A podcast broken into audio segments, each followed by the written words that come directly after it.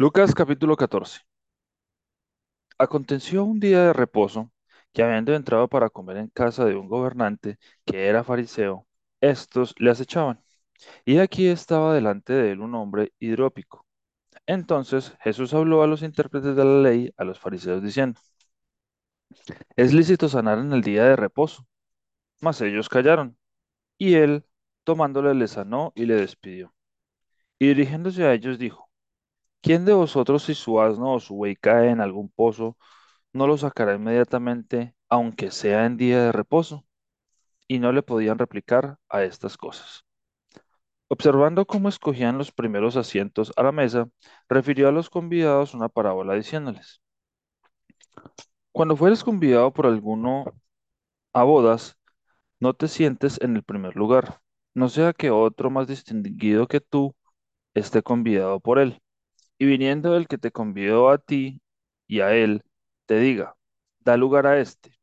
Y entonces comiences con vergüenza a ocupar el último lugar. Mas cuando fueres convidado, ve y siéntate en el último lugar, para que cuando venga el que te convidó, te diga, amigo, sube más arriba. Entonces tendrás gloria delante de los que se sientan contigo a la mesa. Porque cualquiera que se enaltece será humillado, y el que se humilla será enaltecido.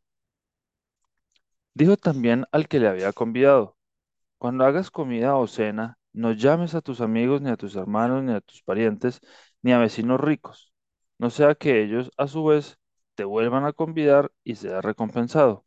Mas cuando hagas banquete, llama a los pobres, los mancos, los cojos y los ciegos, y serás bienaventurado, porque ellos no te pueden recompensar, pero te será recompensado en la resurrección de los justos.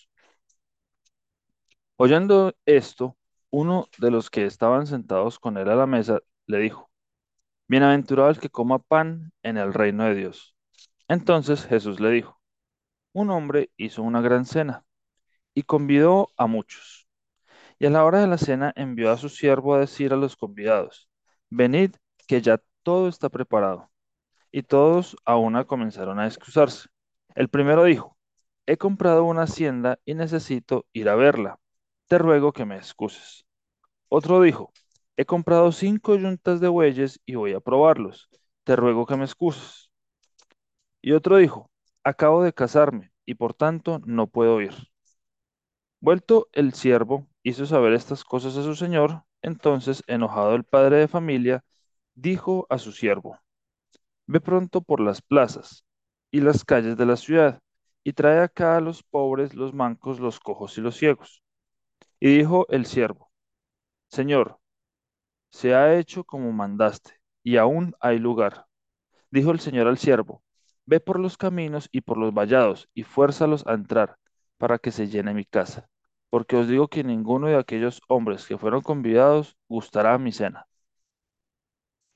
Grandes multitudes iban con él, y volviéndose les dijo, Si alguno viene a mí y no aborrece a su padre y madre y mujer e hijos y hermanos y hermanas, y aún también su propia vida, no puede ser mi discípulo. Y el que no lleva su cruz y viene en pos de mí, no puede ser mi discípulo. Porque ¿quién de vosotros queriendo edificar una torre no se sienta primero y calcula los gastos a ver si tiene lo que necesita para acabarla? No sea que después que haya puesto el cimiento y no pueda acabarla, todos los que lo vean comiencen a hacer burla de él diciendo, este hombre comenzó a edificar y no pudo acabar. ¿O qué rey, al marchar a la guerra contra otro rey, no se sienta primero y considera si puede hacer frente con diez mil al que viene contra, contra él con veinte mil? Y si no puede, cuando el otro está todavía lejos, le envía una embajada y le pide condiciones de paz. Así pues, cualquiera de vosotros que no renuncia a todo lo que posee, no puede ser mi discípulo. Buena es la sal, mas si la sal se hiciera insípida, ¿con qué se sazonará? Ni para la tierra ni para el muladar es útil. La arrojan fuera. El que tiene oídos para oír, oiga. Lucas capítulo 15. Se acercaba a Jesús todos los publicanos y pecadores para oírle, y los fariseos y los escribas murmuraban diciendo, Este a los pecadores recibe y con ellos come.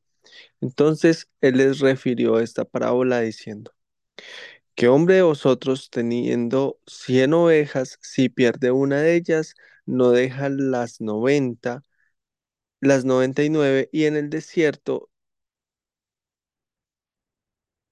en el desierto iba tras las que se perdió hasta encontrarla? Y cuando la encuentra, la pone sobre sus hombros gozoso. Y al llegar a casa, reúne a sus amigos y vecinos diciéndoles, Gozaos conmigo, porque he encontrado mi oveja que se había perdido. Os digo que así habrá más gozo en el cielo por un pecador que se arrepiente que por noventa y nueve justos que no necesitan de arrepentimiento. ¿O qué mujer que tiene diez dracmas, si pierde un dracma, no enciende la lámpara y barre la casa y busca con diligencia hasta encontrarla? Y cuando la encuentra, reúne a sus amigas y vecinas diciendo, Gozaos conmigo porque he encontrado el dracma que había perdido. Así os digo que hay gozo delante de los ángeles de Dios por un pecador que se arrepiente.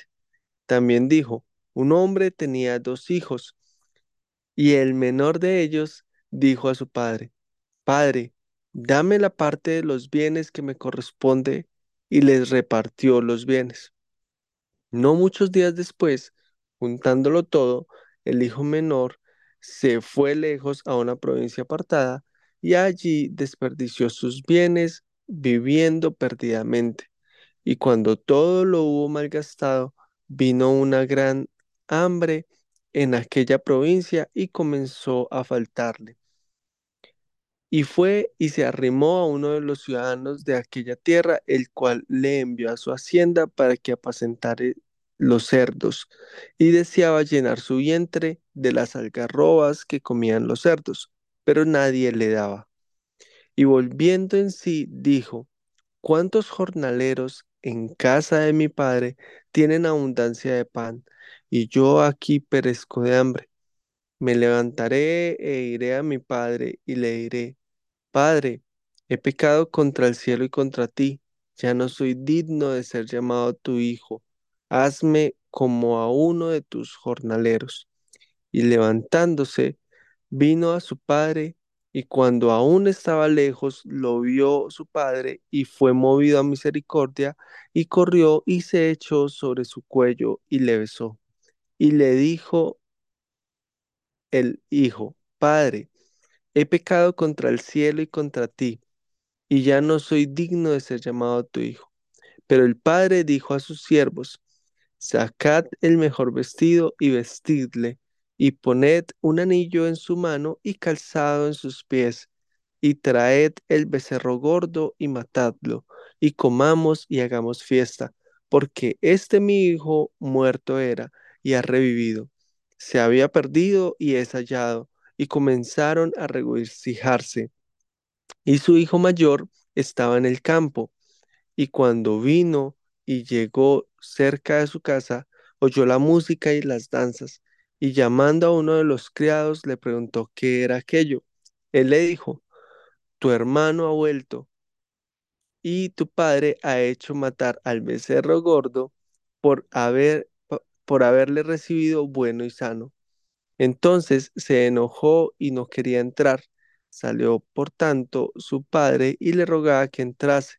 Mas él respondiendo dijo al padre, He aquí tantos años te sirvo, no habiéndote desobedecido jamás, y nunca me has dado ni un cabrito para gozarme con mis amigos. Pero cuando vino este tu hijo, que ha consumido tus bienes con rameras, has hecho matar para él el becerro gordo. Él entonces le dijo, Hijo, tú siempre estás conmigo y todas mis cosas son tuyas, mas era necesario hacer fiesta y regocijarnos, porque este tu hermano era muerto y ha revivido, se había perdido y es hallado.